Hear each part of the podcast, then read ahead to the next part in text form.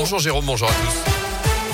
Et à la une, vous l'avez entendu, matinée de galère sur les routes de la Loire et de la Haute-Loire. Je vous rappelle que la 72 et la 89 sont actuellement fermées à la circulation dans les deux sens entre saint et Clermont. Fermeture désormais dès Saint-Just-Saint-Rambert, avant même le péage de Vauchette sur la 72. C'est à cause évidemment de cet épisode de pluie verglaçant. De nombreux accrochages ou sorties de route ce matin, pour l'instant sans gravité, que ce soit sur la RN88, la Rocade Ouest, la 89, mais aussi sur tout le réseau secondaire.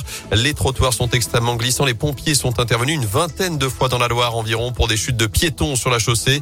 C'est compliqué aussi dans les transports en commun, notamment autour de saint et Plusieurs bus de la Stas sont supprimés ou retardés en ce moment. Dans l'actu, également un cas de grippe aviaire détecté dans la Loire. Un signe a été retrouvé mort avant-hier sur la commune de Mornan en forêt. La préfecture vient de mettre en place une zone de contrôle temporaire dans un rayon de 5 km. 12 communes sont concernées. Vous retrouvez le détail sur radioscoop.com. Faut-il reporter les épreuves de spécialité du bac? C'est notre question du jour sur radioscoop.com. C'est ce que demandent en tout cas les syndicats d'enseignants qui seront reçus à midi aujourd'hui par le ministre de l'Éducation nationale Jean-Michel Blanquer.